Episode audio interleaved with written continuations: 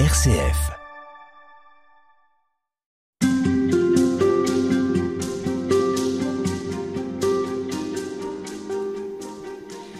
Bonjour et bienvenue dans cette émission Halte Spirituelle, une émission que nous enregistrons exceptionnellement depuis Rome. C'est dans cette ville éternelle que se tenait la dixième rencontre mondiale des familles. Et si j'en parle, c'est parce que justement notre thème aujourd'hui, il fait écho à ce que peut vivre un foyer, un lieu qui ouvre ses portes, mais aussi une petite communauté qui voyage par exemple. Alors avec nous pour en parler, sœur Sonia Béranger, bonjour. Bonjour.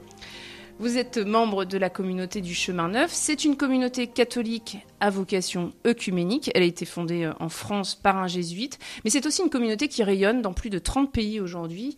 Euh, vous-même, euh, sœur Sonia Béranger, vous êtes française, vous êtes catholique, et vous vivez à Rome, là où nous nous trouvons aujourd'hui, depuis 5 ans. Parlez-nous un peu de cette, cette, maison pour commencer, cette maison dans laquelle vous vivez. C'est une maison qui se situe en plein cœur de Rome. On est tout près du Colisée. À quoi ça ressemble Alors, cette maison euh, dans laquelle nous sommes, elle est parfaite pour parler de la question de l'hospitalité, en fait. Parce que, donc, on est au cœur de Rome, effectivement. On est à euh, à peu près euh, 10 minutes à pied de Sainte-Marie-Majeure, de la grande basilique de Sainte-Marie-Majeure, 10 minutes de Saint-Jean de Latran, la cathédrale euh, de Rome, et puis à 4 minutes du Colisée. Donc on est en plein cœur de, de cette ville de Rome. Et la spécificité de cette maison, c'est que euh, c'est un peu comme les poupées russes, vous voyez, l'accueil ici ou l'hospitalité ici. Parce qu'on est tous finalement accueillis par quelqu'un ici. D'abord, nous, étant présents ici, on est accueillis par la ville de Rome.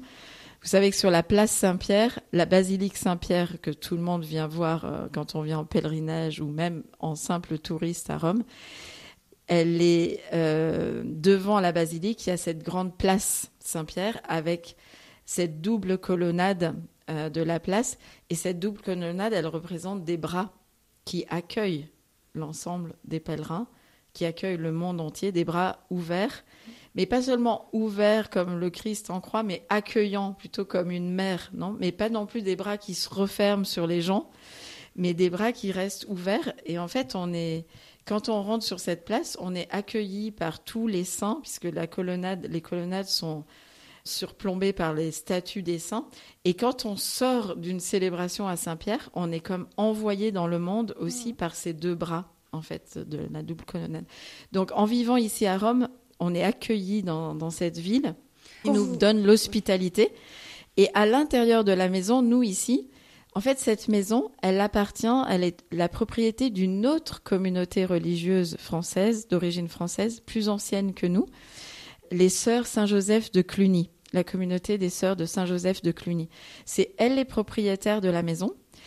Cette maison, elles en ont fait au fur et à mesure des années une euh, casa per ferie, ce qu'on appelle ici une casa per ferie, c'est-à-dire une maison, disons, de vacances pour accueillir des pèlerins, des touristes, euh, que ce soit individuel ou en groupe ou en famille ou en couple.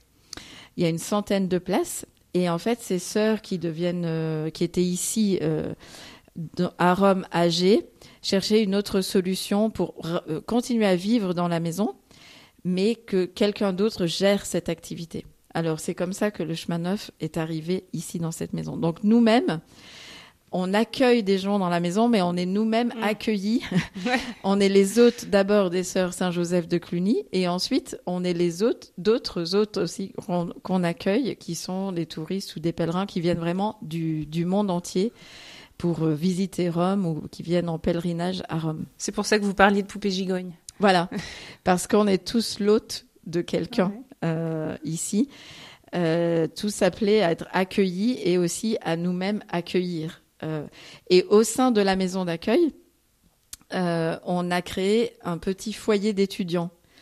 12 étudiants qui, eux, sont là pendant toute l'année, qui sont italiens, mais aussi euh, français. Cette année, il y avait une lituanienne, une polonaise, une chinoise, des Français, des Italiens. voilà. Donc, je crois que, en fait, c'est une logique, disons, spirituelle. C'est une dynamique euh, spirituel, si on a été accueilli, on a aussi un cœur et on a aussi un désir d'accueillir d'autres.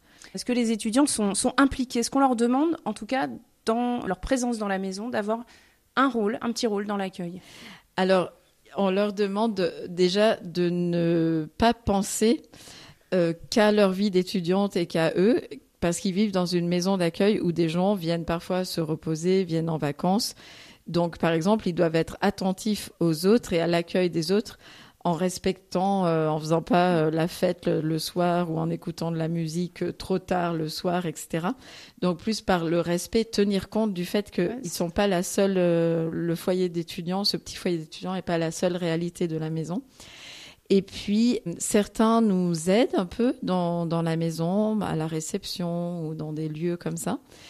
Et surtout, eux, en fait, on leur propose plutôt un cheminement euh, d'accueil, mais d'accueil de voilà découvrir le Christ euh, euh, pendant cette année, découvrir davantage la parole de Dieu aussi, découvrir davantage la ville de Rome aussi, et puis ils ont aussi un service auprès des plus pauvres dans la ville de Rome, en lien avec la communauté Saint Egidio, qui est très connue ici, qui fait beaucoup de choses magnifiques auprès des plus pauvres dans la ville de Rome. Donc pour collaborer avec une communauté du lieu, une communauté euh, de, italienne euh, implantée à Rome, on a choisi de faire un service auprès des plus pauvres avec les étudiants. Euh, Donc au fond, vous leur demandez aussi d'être les hôtes du Christ, c'est pas rien Oui. Et d'être les ambassadeurs aussi du Christ auprès de, personnes moins favorisées que,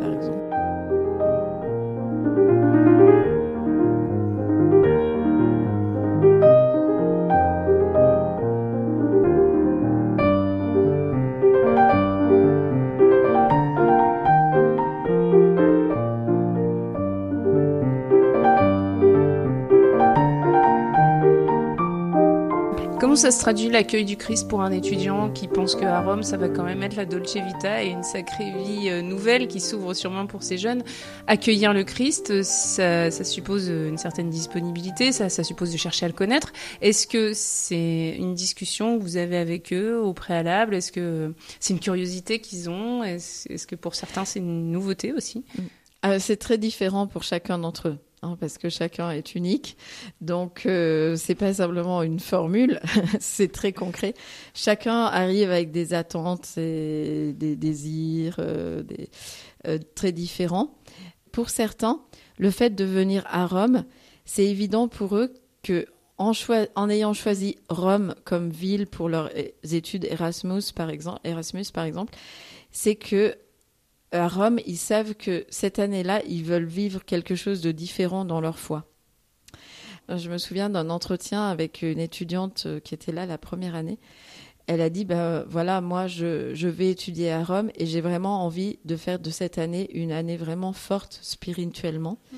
Donc je veux vraiment faire des choix pour me donner la chance de prendre les moyens de vivre quelque chose de différent dans ma foi euh, et qui m'implique vraiment pendant cette année. Ça, c'est certains étudiants. Pour d'autres, c'est plutôt à travers les pierres et à travers l'histoire. Ils viennent à Rome, donc ils se disent je viens dans le centre de l'Église catholique, et puis ils découvrent, euh, ils découvrent petit à petit que c'est pas parce qu'on est dans le centre de l'Église catholique qu'on va vivre quelque chose de fort avec le Christ, parce que ça c'est un choix, une décision et un désir.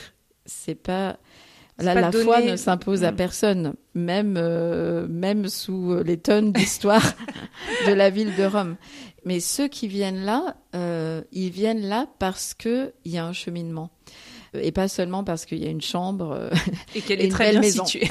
très bien située. Ça veut dire que vous leur proposez aussi peut-être une participation à certains offices ou est-ce que vous avez des propositions aussi Oui, ce qu'on leur propose, c'est que L'alliance ensemble, ça consiste en ceci, c'est-à-dire chaque étudiant a sa chambre, chaque étudiant a aussi les clés de la maison, et vraiment très libre de ses entrées, ses sorties. Euh, ils ont une cuisine en commun pour parce que c'est souvent dans la cuisine qu'on apprend la vie avec les autres. Il y a un repas ensemble. Et parfois, c'est l'étude, la découverte d'un texte biblique ensemble. Parfois, euh, c'est euh, c'est une conférence, c'est euh, un temps de questions-réponses, d'échanges avec le conférencier ensuite. Ça peut être des choses très variées et aussi faire des maraudes, euh, rencontrer euh, des gens dans, dans la rue, leur donner à manger, etc. Ensuite, il y a tout ce qui est possible pour eux s'ils souhaitent avoir un accompagnement spirituel, s'ils le souhaitent, venir à la messe tous les jours avec nous. C'est à 7 heures du matin. Donc, euh. Ça veut dire qu'en fait, est-ce que vous, vous, avez le sentiment qu'à la fin d'une année, ils ont pu, ces jeunes, découvrir euh, peut-être quelque chose de nouveau dans l'hospitalité à travers cette expérience qu'ils vivent ici à Rome, dans votre communauté? Ben, Oui, j'espère. Et quel aspect? Je pense que justement, ils ont été très touchés par l'accueil. Justement, ce matin, exactement ce matin, j'ai reçu une vidéo d'une des jeunes qui vient de passer un an ici, Apolline, une Française. Et dans cette petite vidéo, elle remercie pour une année qui aura changé sa vie. Et c'est très touchant, cette petite vidéo faite comme ça, à la va-vite, mais pour dire des choses aussi importantes. Et elle remerciait beaucoup pour l'accueil, justement, l'accueil qu'elle avait trouvé ici. Et elle a dit voilà, je rentre en France et c'est pas Apolline qui rentre en France, c'est Apolline 2. C'est une nouvelle Apolline.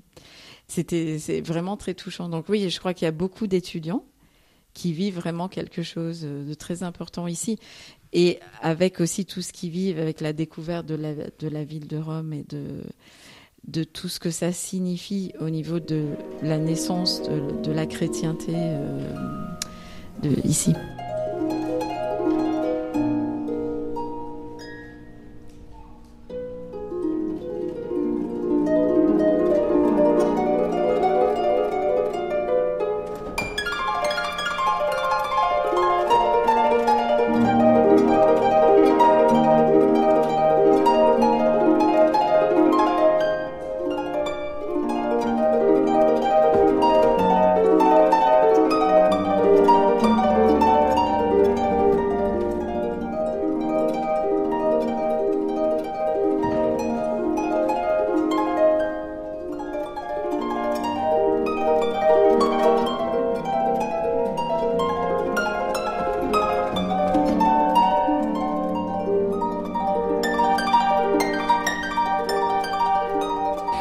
S'arrêter sur ce que vient bousculer chez nous l'hospitalité. Qu'est-ce qui fait que quand bien même on entend que c'est quelque chose d'assez fabuleux, l'hospitalité, malgré tout, on a euh, toujours cette résistance? Ça nous bouscule, ça, nous demande d'oser euh, parfois voilà, ouvrir sa porte, et c'est pas forcément ce dont on a envie. Pourquoi?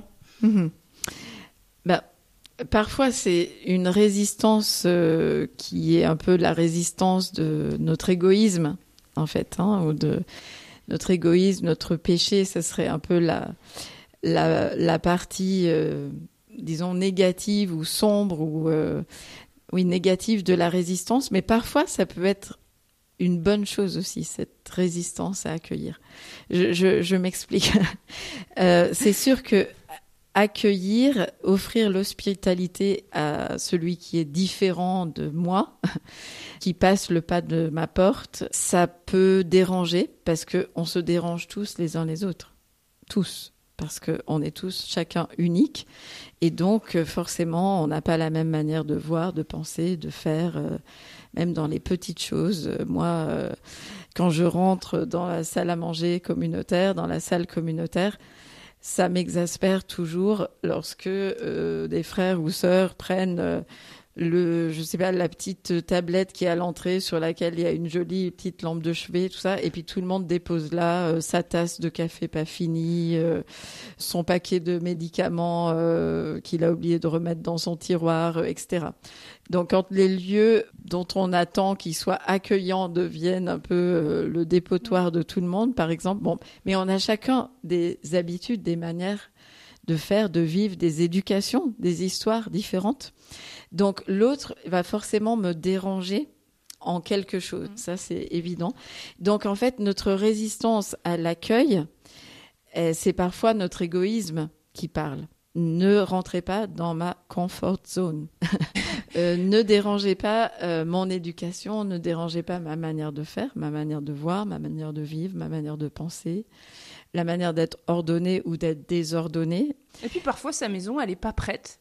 Oui, parfois. On, on est parti vite fait, on a laissé traîner nos affaires et on voudrait recevoir mieux. Est-ce que ça, c'est quelque chose qui freine à l'hospitalité? Est-ce que c'est une bonne raison? Oui, ça peut être une bonne raison parce qu'on a envie euh, de donner, euh, d'offrir le meilleur à l'autre. Ou euh, en général, quand vous avez une soirée avec des amis ou avec un ami ou une amie, ou vous cherchez le lieu qui va le plus plaire à cette personne, suivant quel ami vous rencontrez, vous choisissez pas le même lieu. Voilà. Donc quand on reçoit, quand on accueille, on peut avoir envie d'accueillir d'une manière très plus que correcte en fait, d'une manière qui fasse vraiment plaisir à l'autre, qui honore vraiment l'autre, qui fasse sentir son importance. Euh, ça peut être aussi parfois un souci de perfection. Alors là, c'est pas forcément une bonne motivation parce que on n'est jamais vraiment tout à fait prêt à recevoir l'autre. Donc ça peut être une éternelle excuse en fait. Euh, voilà. Et on peut passer aussi notre temps à nettoyer, astiquer nos maisons, nos lieux, nos, pour qu'ils soient parfaits pour le jour où quelqu'un viendra. Et puis en fait, jamais personne vient parce qu'on a toujours besoin d'astiquer plus, de préparer plus, mieux, etc. Trop de euh, pression. Trop de pression tue l'hospitalité. mais je disais, en fait, euh, il peut y avoir aussi un bon côté à cette résistance parce que parfois, je pense, tous, je pense que c'est une valeur, une réalité humaine, l'accueil, l'hospitalité, pas simplement une, valeur euh, chrétienne. Et on est tous appelés à accueillir euh, l'autre, sans quoi on vivrait tous sur une île déserte. et, et, parfois, notre résistance, elle peut être aussi due à un too much. C'est trop parce que j'ai besoin de me retrouver les introvertis, c'est pas ceux qui ont horreur de la relation ou d'être avec les autres. On dit que c'est les introvertis, c'est ceux qui se qui rechargent leur batterie en se retrouvant seuls. C'est-à-dire que c'est les temps seuls qui les rechargent spirituellement, humainement, euh, même intellectuellement parfois, etc. Donc c'est dans une certaine solitude que je vais recharger mes batteries. Pour les extravertis, c'est plutôt le contraire c'est dans certaines relations ou parfois des relations de qualité ou qui vont recharger leur batterie. Donc en fait, quand on sent une résistance, ça peut être que on a besoin de, se retrouver soi-même, besoin de prier, besoin de. On a peut-être tellement vécu de choses. J'ai vécu deux ans et demi en Angleterre et il y a une expression que j'ai appris là-bas. I need to process. I need to process. C'est très anglo-saxon. I need to process. J'ai besoin d'intégrer, de, digérer, même des très bonnes choses, pas forcément des choses qui ont été difficiles à vivre, mais alors peut-être parce que les, les Anglais sont pas relationnellement aussi bâtis comme euh, les Français ou comme ouais, d'autres. L'hospitalité, c'est quelque chose de culturel aussi, c'est Voilà. Mais on peut avoir besoin de temps, soit personnel, soit aussi besoin de temps, par exemple, en famille ou en couple. L'un peut avoir envie d'avoir toujours euh, du monde à la maison, c'est jamais un problème. Et pour l'autre, ça peut être lourd ou devenir lourd s'il n'y a pas certaines un peu limites. Donc notre résistance, elle nous dit attention. Là, peut-être j'ai besoin ou nous avons besoin peut-être d'autres choses pendant un temps pour pouvoir ensuite de nouveau continuer à accueillir.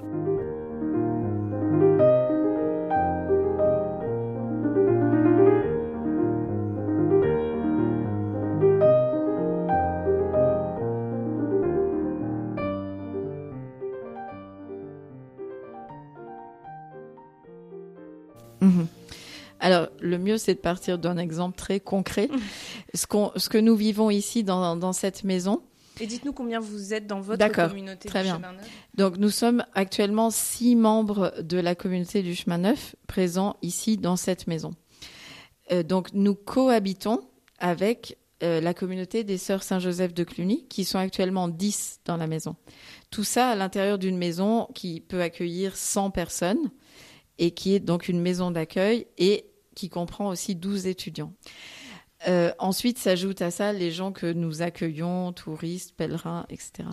Donc, euh, quand vous me demandez comment ça se passe en communauté pour accueillir, donc il y a un premier type d'accueil, c'est l'accueil des pèlerins, des hôtes de notre maison d'accueil, de cette guest house euh, à Rome. Donc la raison d'être de la maison. Voilà, la raison d'être de, de, de, cette activité qui est aussi une activité commerciale. les gens payent pour leur séjour, euh, pour leur chambre, etc. Donc ça fait partie du modèle économique, vous voulez dire, de cette maison Oui, oui, oui.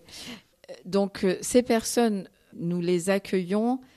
C'est sûr que pour nous, comme communauté religieuse, ça nous intéresse pas de tenir un hôtel. tenir un hôtel, ça nous intéresse pas. Et donc, euh, si nous sommes là, si nous faisons ce job, disons, c'est pas parce que euh, ça nous intéresse de tenir euh, quelque chose mhm. qui est un peu comme un hôtel. Par contre, faire de l'hôtellerie, au sens de, enfin, de l'hospitalité, de l'accueil, tous ces mots-là, hein, hôtellerie, hospitalité, c'est tous les mêmes racines. Mhm. ça, ça nous intéresse parce que accueillir l'autre, il y a quelque chose qui se passe quand on accueille quelqu'un.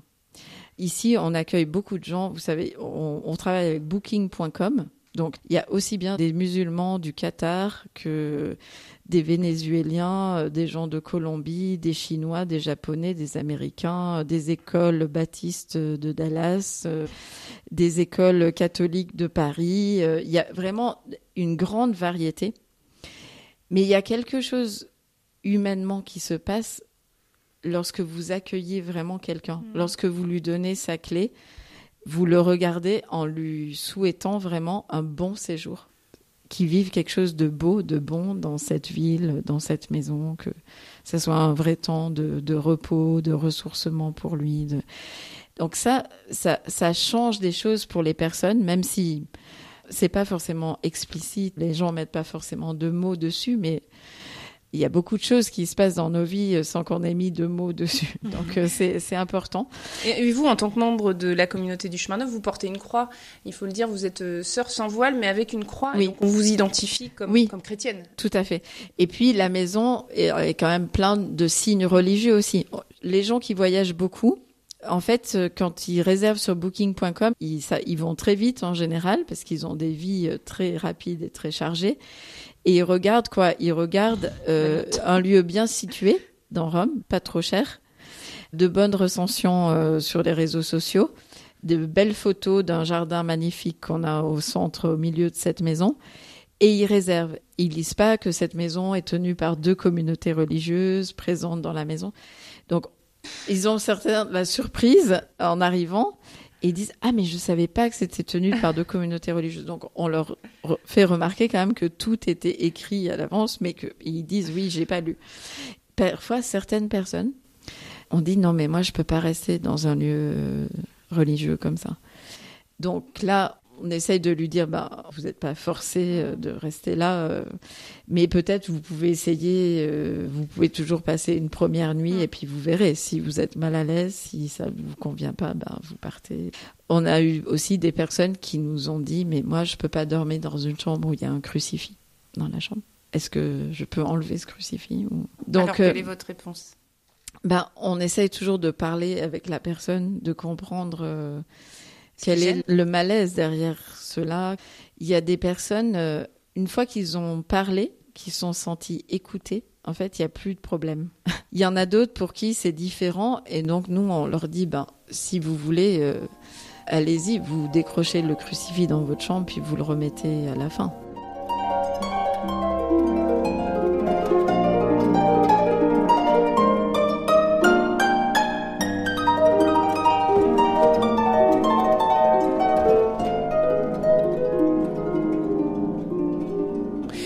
À Rome, vous accueillez des pèlerins, des touristes, des gens de passage. Mais votre communauté ouvre sa porte régulièrement pour des personnes sur une plus longue durée.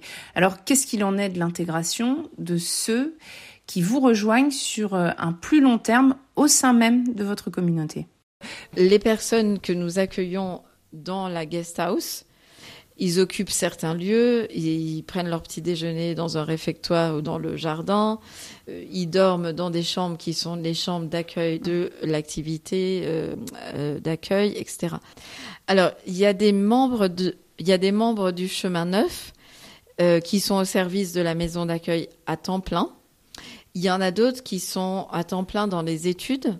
il y a actuellement ici deux prêtres euh, l'un fait des études euh, de relations euh, avec le monde musulman et l'islam. Il, est, libanais et français. Donc il parle arabe et donc il étudie au PISAI, qui est un institut pontifical pour les études islamiques et mm, qui forme les missionnaires qui partent ensuite en terre d'islam. Et un autre prêtre qui est en train de finir un doctorat de théologie biblique. Et, il y a aussi une sœur qui est en train de se former au centre Béa, centre cardinal Béa, la grégorienne, là pour les relations avec le judaïsme, les études juives euh, et les relations entre euh, le christianisme et le judaïsme. Donc euh, voilà, on est un certain nombre de personnes à avoir d'autres activités, mais à aider dans l'activité d'accueil. Et puis, dans cette vie communautaire que nous avons à 6, il y a certains lieux, par exemple, notre salle communautaire dans laquelle nous mangeons, par exemple, nous prenons tous nos repas où nous faisons une fois par semaine, on a une petite réunion, euh, réunion maison, nous appelons ça la mhm. réunion maison, pour avoir un peu, jeter un peu un coup d'œil ensemble à l'ensemble de la semaine. Donc en fait, ce lieu-là, notre salle communautaire, ben, c'est le lieu qui est le plus proche de la réception de la maison d'accueil, par exemple. Donc, on a accepté d'avoir une salle communautaire qui est le centre de notre vie ensemble qui est pas complètement euh, isolé, le plus coupé possible de l'activité d'accueil, mais au contraire qui est le plus proche possible pour avoir une flexibilité entre notre vie communautaire et la mission qu'on a ici d'accueillir. Ça, par exemple, c'est un choix qui est pas mmh. du tout évident pour tout le monde parce que certains d'entre nous, pas parce qu'on est dans la communauté du chemin neuf, pas parce qu'on est célibataire consacré, ou mais par question de, de voilà de caractère, de personnalité différente, pour certains, être dans un lieu où à tout instant il y a quelqu'un qui peut passer la porte simplement parce qu'il n'a pas compris que c'était pas là le réfectoire des hôtes, mais que c'était un lieu privé, même si c'est écrit sur les portes, mais vous savez ce qui est écrit, les gens lisent rarement ce qui est écrit finalement. Donc euh, et ça peut être très insécurisant d'avoir un lieu qui est chez soi, mais qui est aussi constamment ouvert.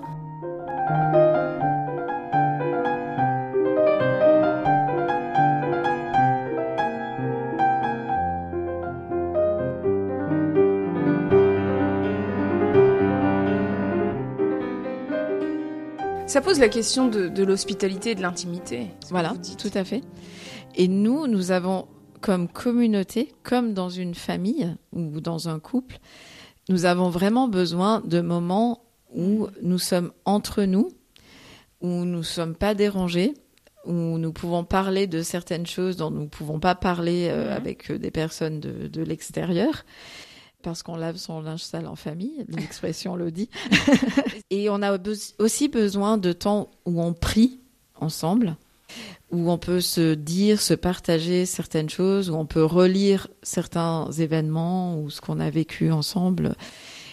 Comme pour, pour un couple, comme pour une famille, si la communauté veut vivre, il faut qu'elle respire. La respiration, c'est quoi? C'est on inspire et on expire. Hein.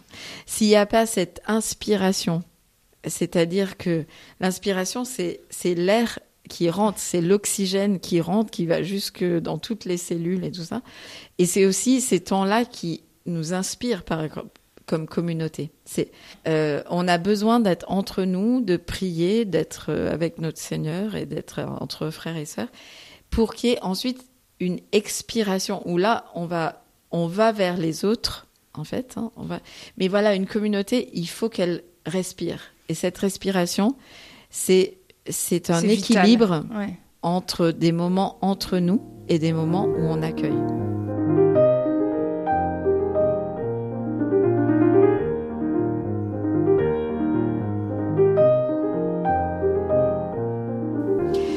Est-ce que ça veut dire que finalement, pour vous, ça ne va pas de soi forcément de recevoir? C'est-à-dire que ça nécessite aussi qu'il y ait une forme d'accord commun mhm. euh, pour que ce soit pas une brutalité pour les uns et pour les autres et pour que en même temps, vous ayez une porte ouverte parce que c'est ce qui nous est demandé aussi. Tout à fait, tout à fait.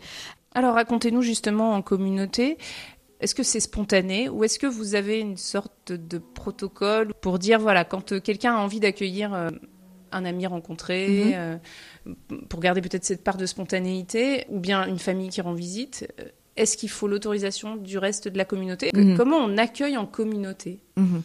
Alors, ce que nous faisons, c'est que, par exemple, euh, je ne sais pas si quelqu'un, euh, un d'entre nous, par exemple, qui étudie euh, à la Grégorienne, à l'université, qui fait des études, et puis qui veut inviter quelqu'un qui suit des cours avec lui ou avec elle, et, et qui veut l'inviter pour un dîner ou un déjeuner comme ça. Donc, en général, on en parle pendant un repas entre nous où on a aussi un groupe WhatsApp, comme tout, mm. euh, tout le monde aujourd'hui, euh, on, croule sous les groupes WhatsApp. Donc on a un groupe WhatsApp de la maison, de la communauté de la maison, qui est très utile. Mais ce genre de choses, on essaye de pas le régler sur un groupe WhatsApp. On essaye de le régler dans une réunion autour d'une table. Dire ben voilà j'ai tel ami euh, à la faculté que je veux inviter euh, est-ce qu'il y a un soir dans la semaine où ça où je peux le faire ou j'ai pensé l'inviter demain soir est-ce que ça va? Je lui ai dit que je confirmerai.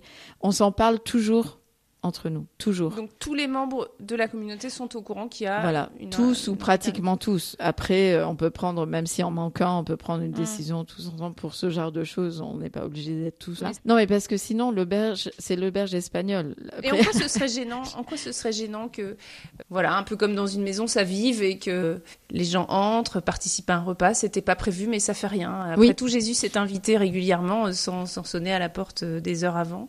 Alors, encore que parfois il est fait préparer euh, effectivement celui qui va recevoir. Tout à fait. Il a aussi annoncé parfois euh, qu'il allait vrai, il A venir. Euh, il a aussi été souvent invité et invité par une personne qui était le maître de maison ou la maîtresse de maison. Dans une communauté, en fait, on est vraiment des personnes Ici, nous sommes seulement des célibataires consacrés, mais il peut y avoir aussi des couples. Il y a beaucoup de, de couples chemin neuf. Et en fait, euh, c'est vraiment important de tenir compte de chacun.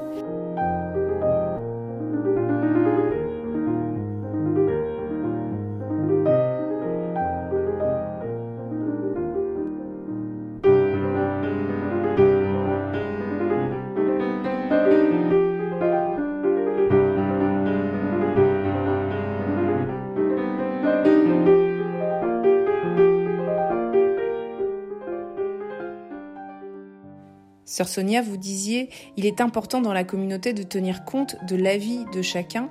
En quoi c'est important? Quel est l'enjeu pour la communauté? Parce que cette maison, ou la salle communautaire où je prends mon petit déjeuner, c'est le seul lieu où je peux prendre le petit déjeuner et être chez moi. Ah. Les pièces sont vraiment communes. Les pièces sont vraiment communes, c'est-à-dire on on n'a pas de studio. Moi, j'ai une chambre et point. J'ai même pas de salle de bain ou dans ma chambre. Donc la salle de bain, elle est partagée avec deux ou trois ou quatre sœurs. Dès que je sors de ma chambre, je suis que dans des lieux mmh. partagés mmh. avec d'autres. Donc, quand je me réveille le matin et j'arrive, euh, il y a déjà quelqu'un de la maison qui a été invité par quelqu'un d'autre. Vous aimeriez bien être au voilà. euh, J'aimerais bien être au courant. Ou alors, en fait, on accueille beaucoup, mais il faut penser aux autres parce que ben, on sait très bien, il y a des jours, ben, on est fatigué, ou on est malade, tout simplement, par exemple, ou on est débordé de travail, ou on est sous pression parce que c'est les examens, ou on a plein de choses à faire parce que c'est un temps de mission euh, intense. Euh, et donc tenir compte de ça, tenir compte des autres, euh, parce qu'une communauté, elle est une, elle est unie parce qu'elle s'est elle écoute chacun parce qu'elle tient compte de chacun. Elle n'est pas unie comme ça. C'est pas un don inné. On va terminer cette émission. Est-ce que vous auriez une, phrase que vous aimez particulièrement, sur laquelle vous revenez et qui vous dit à vous aujourd'hui l'hospitalité sur Sonia Béranger? Ben, euh, Je citerai la lettre aux Hébreux, euh, Hébreux 13, versets 1 et 2. Il euh, n'y a pas de plus belle parole, je pense, sur l'hospitalité. La plus belle image de l'hospitalité, c'est Abraham. Euh, et l'hospitalité d'Abraham aux chaînes de Membré. Mais la plus belle parole, c'est euh, Hébreu 13, 1 et 2, que l'amour fraternel demeure. N'oubliez pas l'hospitalité, car grâce à elle, certains, sans le savoir, ont accueilli des anges.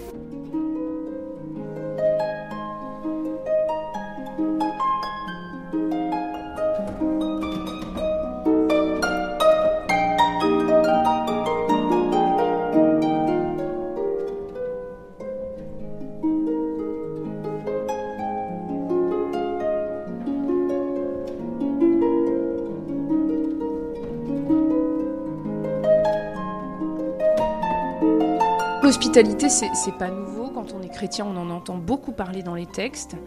Quel est le texte qui vous, vous, fait penser tout de suite à l'hospitalité? Qu'est-ce qui vous dit que dans la vie d'un chrétien, ça a vraiment toute sa place? Mhm.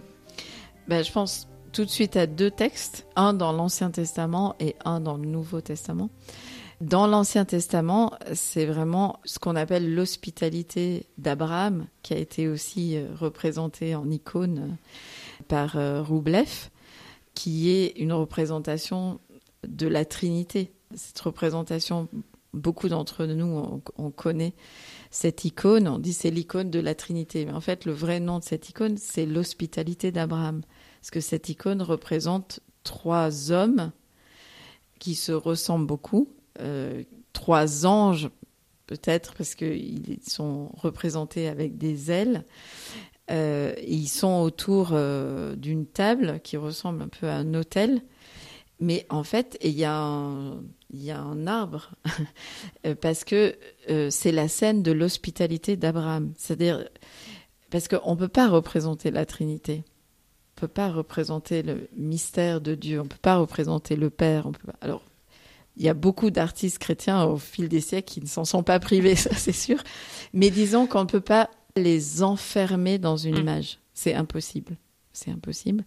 Donc euh, Roublev a représenté là l'hospitalité d'Abraham, qui est une image, quelque part, une pâle image de la Trinité. Et donc l'hospitalité d'Abraham, c'est en Genèse 17, ce passage. Abraham a déjà été appelé par Dieu, a déjà quitté, euh, comme Dieu lui demandait, euh, quitte ton pays, ta parenté, la maison de ton père. Donc Abraham s'est déjà mis en route Abraham a déjà reçu une promesse d'une descendance euh, aussi nombreuse que le sable au bord de la mer et que les étoiles du mm. ciel. Les deux, hein, la terre et le ciel. Le sable, c'est la terre et les étoiles, c'est le ciel. Donc c'est une promesse vraiment qui englobe tout le mm. créé. C'est une promesse totale en fait. Hein. C'est du sable aux étoiles. Et Abraham, donc, euh, il s'est mis en route à l'appel du Seigneur il est en train de réaliser cet appel de, en écoutant le Seigneur, mais la promesse met du temps à s'accomplir, hein, parce qu'il est parti déjà assez âgé, 75 ans, mmh. et il n'a toujours pas d'enfant. Il a eu un enfant, Ismaël, avec Agar, sa, servante, mais pas d'enfant de son propre sang euh, et du, de Sarah. Et il est euh, à l'entrée de sa tente donc le texte dit, le premier, j'ai pas là le texte en tête exactement, mais il a été visité par le Seigneur. Et juste après, on dit, il vit trois hommes s'approcher de sa tente. Hein. Donc euh, une manière de dire, c'était Dieu qui l'a visité, mais en fait c'était trois hommes. Ou c'était trois hommes, mais en fait c'était pas une simple visite humaine, c'était Dieu. Comme dans beaucoup de choses dans nos vies. Hein, dans nos vies, on vit des événements, on fait des rencontres et on se dit oui, euh, j'ai vécu ça, mais en fait, il y avait plus que ça. Parce que Dieu était présent ou à travers ça, Dieu m'a visité. Par exemple. Donc, il y, a ces trois hommes qui le visitent et Abraham, tout de suite, les accueille. L'hospitalité mm. d'Abraham. Sous un chêne, le chêne de Mambré, là où euh, Abraham avait son campement. Il les accueille, il court tuer un, un je sais plus si c'est un veau ou autre chose. Et puis il invite Sarah à participer aussi, à vite faire des galettes, il apporte du lait, euh, etc. Il est empressé, hein, Abraham, dans cette hospitalité et il invite aussi Sarah à elle aussi être empressée pour euh, accueillir ces trois hommes. Et c'est dans ce moment d'hospitalité au chêne de Membray que ces trois hommes annoncent à Abraham et à Sarah que Sarah aura un fils. Abraham avait déjà eu une annonce, mais là, il l'annonce à, à, Sarah. Donc, en fait, il y a un lien pour moi. C'est-à-dire que, parce qu'Abraham et Sarah, malgré leur âge, malgré cette promesse qui ne semblait ne jamais s'accomplir vraiment, malgré le fait qu'ils ils avaient tout fait pour finalement se charger d'accomplir cette promesse par eux-mêmes, puisqu'apparemment Dieu euh, avait promis une telle descendance, comme vous le disiez. Mais euh, ils avaient essayé des plans B ou C pour accomplir en, un peu par eux-mêmes, finalement, avoir un fils. Et Dieu l'a dit, non, en fait, c'est vraiment toi, Sarah, qui va enfanter. Et elle rit, d'ailleurs. Mais quelque part, les choses sont liées dans ce texte. Parce qu'Abraham et Sarah ont accueilli l'étranger, ils ont pu accueillir un fils, qui serait vraiment leur propre fils, le fils de leur propre chair, et qui pourtant serait le plus étranger, parce que c'est le fils donné par Dieu. C'est l'autre donné par l'autre avec un mm. grand A. Hein. Ce fils qui ne pouvait plus avoir par eux-mêmes parce que Sarah était trop âgée et Abraham et Sarah étaient tous les deux âgés. Il y avait tout pour que ça marche pas. Et donc c'est vraiment un fils de Dieu, un fils donné par Dieu. Mais en même temps, leur fils à eux. Hein. Et mais parce qu'ils ont accueilli l'étranger, ils sont capables d'accueillir un fils. C'est-à-dire que l'hospitalité, ça vient nous dire que l'hospitalité nous ouvre à autre chose encore que, en tant que tel, l'invité. C'est bien ah plus que l'invité. Tout à fait.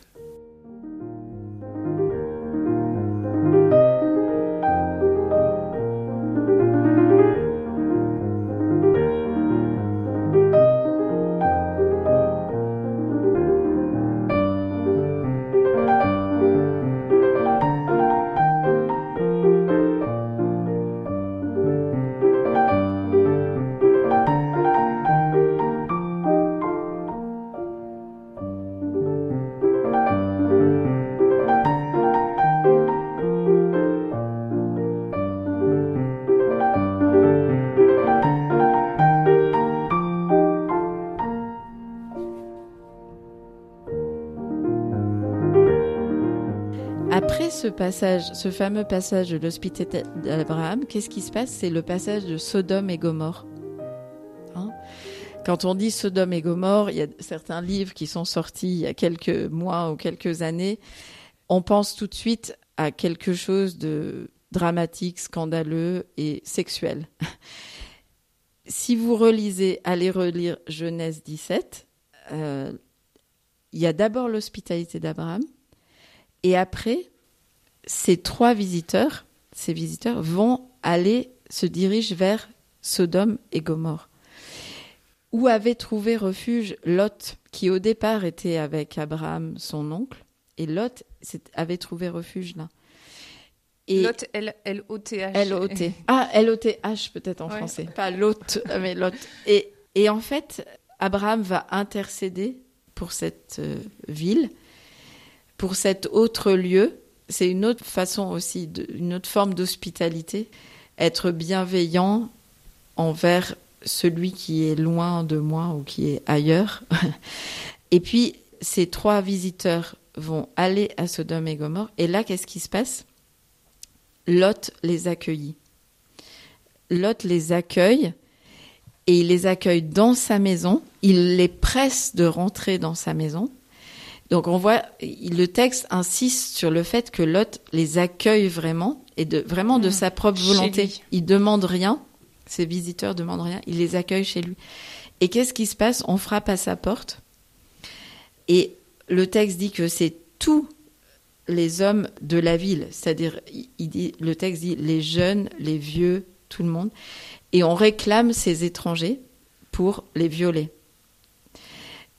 Et Lot sort lui-même de la maison et il ferme la porte derrière lui, il protège l'étranger et il dit non, vous ne toucherez pas à eux.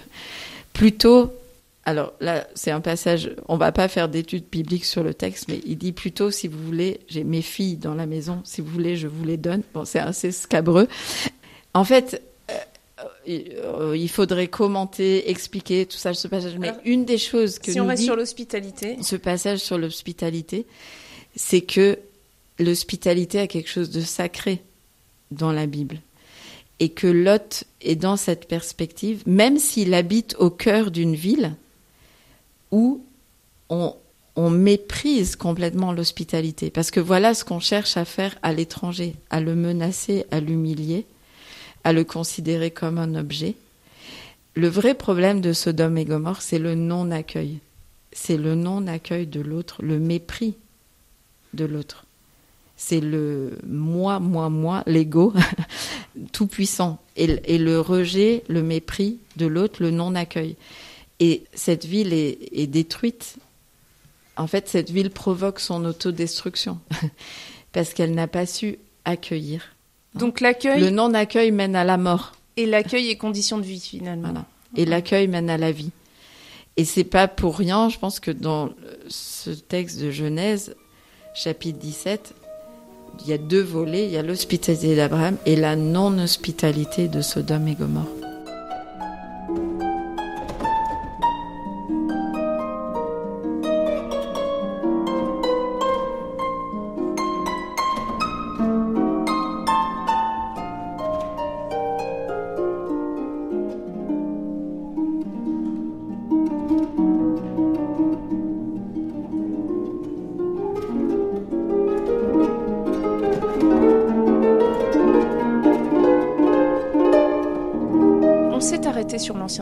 Pour aborder l'hospitalité.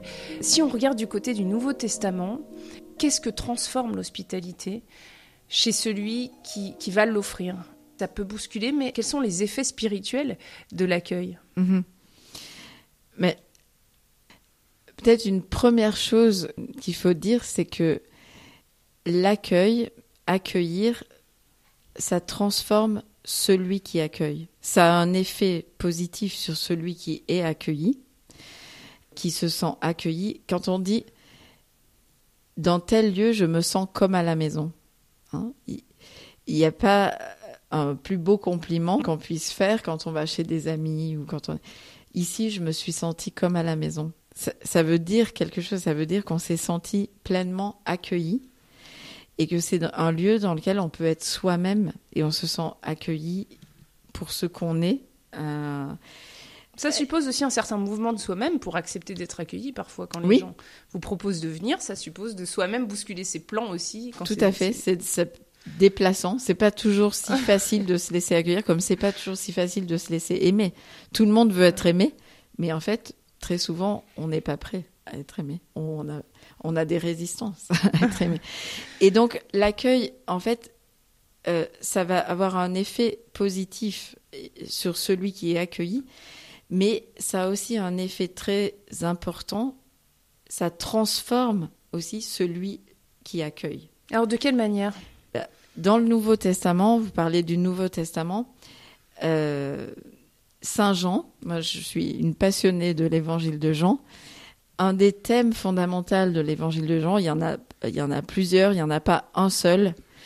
Euh, l'évangile de Jean, vous savez, c'est comme un, euh, c'est comme une magnifique tapisserie faite d'une multitude de fils. Hein. Il y a, donc il y a plusieurs fils. Il n'y a pas un fil rouge. Il y a des fils d'or. Il y a des fils avec des couleurs magnifiques tissés ensemble pour faire cette magnifique tapisserie de l'évangile de Jean. Mais un des fils d'or de l'évangile de Jean, c'est l'accueil c'est vraiment le thème de l'accueil. Vous voulez dire que ça traverse l'évangile de Jean? Ça traverse l'évangile de Jean dès le prologue. Dans le prologue, déjà, il y a le thème de l'accueil. Un jour, faites ça, euh, vous pouvez le faire, vos auditeurs peuvent le faire. C'est de prendre, euh, de prendre un crayon de couleur, de prendre votre Bible et de surligner toutes les fois dans l'évangile de Jean où il y a le mot accueil ou le verbe accueil accueillir, hein, le verbe accueillir.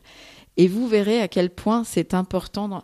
En fait, accueillir, c'est un, c'est un verbe, c'est un terme tellement banal qu'on peut le lire sans le voir, sans le noter, sans le remarquer. Hein. Mais le prologue de l'évangile de Jean, il y a un basculement lorsqu'on parle de l'accueil. Il est venu parmi les siens, mais les siens ne l'ont pas accueilli mais à ceux qui l'ont accueilli, il a donné de devenir enfants de Dieu. En fait, ce qui va tout changer avec l'incarnation du Christ, c'est nous l'accueillons, celui qui s'est incarné, ou nous ne l'accueillons pas. Ça va être un point de bascule dans l'évangile de Jean. Qui va accueillir le Christ? Qui ne va pas l'accueillir? Et puis, l'évangile de Jean, plus on le lit, plus il nous enseigne qu'est-ce que ça veut dire cet accueil? Parce qu'il peut y avoir un accueil superficiel, et puis il y a plusieurs niveaux d'accueil en fait. Hein. Et euh, accueillir le Christ, c'est pas simplement euh, le croiser, c'est pas simplement lui parler, c'est pas simplement lui ouvrir sa maison, c'est euh, c'est plus que ça. Mais en fait, accueillir ou ne pas accueillir, c'est déterminant dans tout au long de l'évangile de Jean et jusqu'à la fin. Et ça vaut la peine de faire vraiment cet exercice avec euh, moi, ma, Bible, surtout l'évangile de Jean, est remplie de couleurs dans tous les sens. Et de... Parce qu'on a besoin, en fait, c'est des textes qu'on connaît tellement, hein, qu'on a tellement entendus, on les a tellement entendus qu'on ne les écoute plus.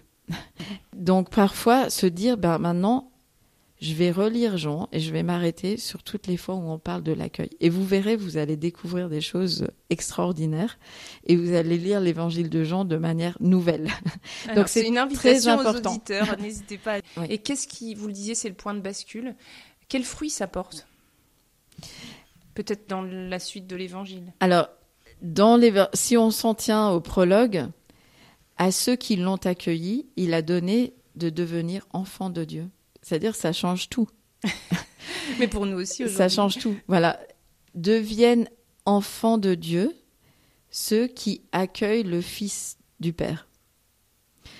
Et ceux qui, à travers l'accueil du Christ, à travers du Fils, reconnaissent qu'il y a un Père. Parce qu'ils reconnaissent qu'il y a un Père, ils peuvent devenir eux-mêmes enfants.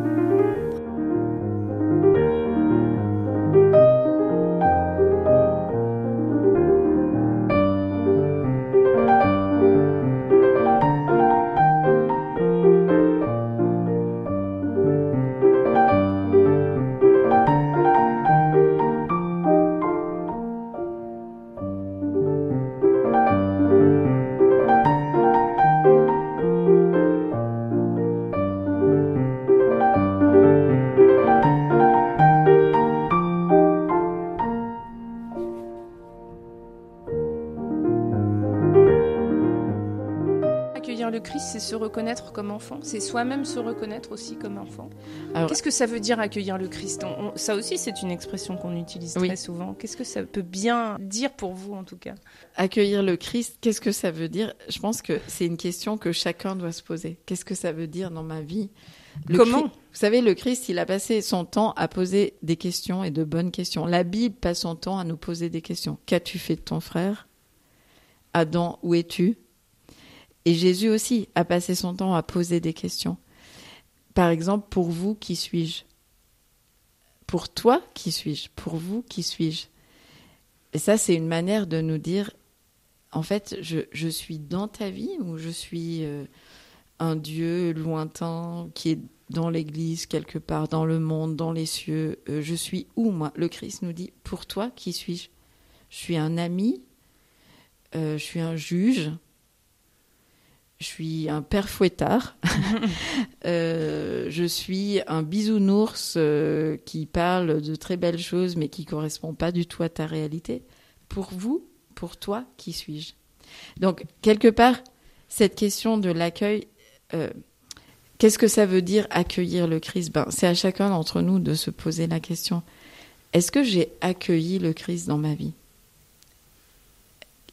Et qu'est-ce que ça voudrait dire pour moi accueillir le Christ dans ma vie?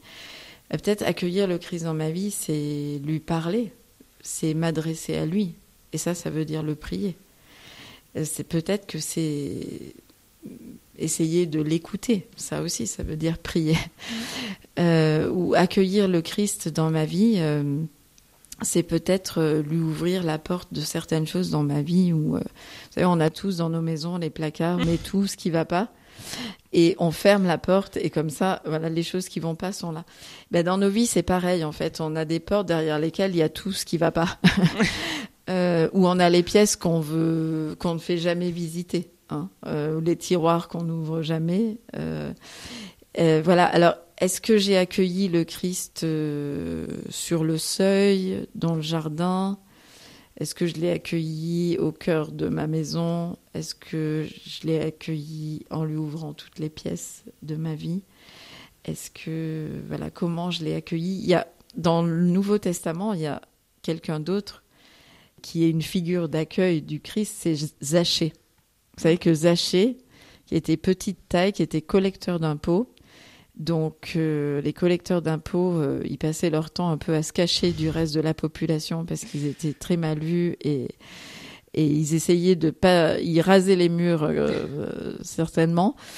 Et lui, il veut voir Jésus et il monte sur un arbre hein, pour le voir sans être vu parce que il n'imagine même pas que Jésus peut s'intéresser à lui, qui peut s'intéresser à un collecteur d'impôts et il passait son temps à chercher à ne pas être vu, à pas être remarqué.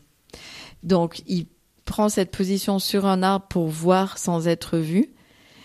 Et puis finalement, Jésus va le voir, va le regarder et il va lui dire Zachée, il me faut je vais aujourd'hui demeurer chez toi. Là, il descend, il court, il accueille Jésus. Et il l'accueille avec joie. Hmm. Hein il y a la joie chez Zachée. Et d'ailleurs, Jésus, on a parlé de l'hospitalité d'Abraham. Jésus va faire référence à Abraham. Il va dire celui-ci aussi est un fils d'Abraham. Hein, l'hospitalité d'Abraham. Abraham qui a accueilli Dieu. Et lui aussi est un fils d'Abraham parce qu'aujourd'hui, il a accueilli. C'est le même Dieu. Ce Jésus, c'est le même Dieu que dans l'hospitalité d'Abraham, ces visiteurs. Celui-là aussi. Et Zachée va être sauvé en fait, Zachée est pardonné, Zachée rentre dans une nouvelle vie parce qu'il a accueilli le Christ, parce qu'il a accueilli l'amour de Dieu. L'amour de Dieu, c'est le Christ lui-même, parce qu'il a accueilli dans sa maison. Et vous savez, dans la Bible, quand on dit dans sa maison, c'est pas que la maison physique, c'est aussi la maisonnée. C'est-à-dire? C'est-à-dire, c'est tous ceux qui habitent dans sa maison. C'est sa famille. Voilà, dans la Bible, il, a, il crut avec toute sa maison. Hein, euh, la maison de Lévi, la maison d'Aaron, c'est la maisonnée, la descendance, la famille. Voilà. Merci beaucoup, sœur Sonia Béranger. On a passé un excellent moment à découvrir euh, l'Ancien Testament, le Nouveau Testament, et puis l'hospitalité qui euh, se présente finalement presque tous les jours à nous, euh, et à travers le Christ et à travers les autres. Merci infiniment de, de votre accueil ici aussi, c'est le cas de le dire, de la communauté du Chemin Neuf, dans cette grande maison située en plein cœur de Rome. Merci beaucoup. Merci.